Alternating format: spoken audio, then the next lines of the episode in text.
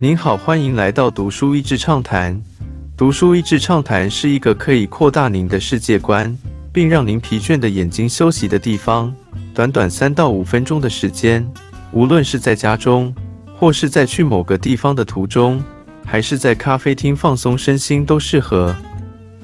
令人望而生畏的可能未来，不管是《Ready Player One》一级玩家，还是经典科幻小说《Snow Crash》雪崩，到电影中人人熟知的《The Matrix》骇客任务、五 Th Element 第五元素、Total Recall 魔鬼总动员，它们都是 Cyberpunk 赛博朋克题材下的其中一种。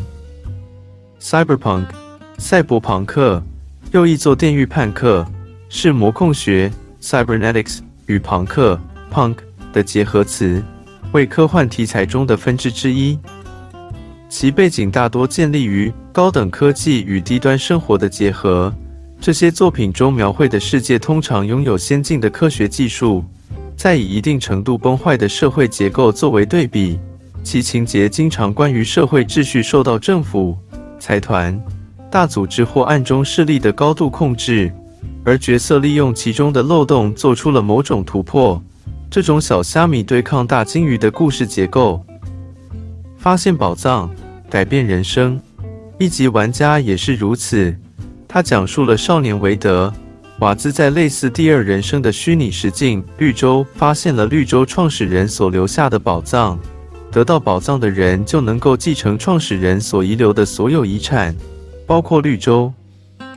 这引发了一场风靡全球的寻宝大赛，韦德也因此卷入了横跨虚拟与真实的正邪之争。在一连串充满惊奇与斗志的财产争夺战里，朋友可能是敌人，爱人也可能是对手。韦德最终成为赢家了吗？在一集玩家描述的未来里，那名为绿洲的虚拟世界实在太精彩了。在绿洲里。学校老师早上带着学生去古文明帝国遗址，下午就带他们去同一地方千年以前人来人往的时刻。演唱会能够有无限多人参加和无限花样，让你进入最喜欢的电影中担任主角。但你必须正确讲出所有台词。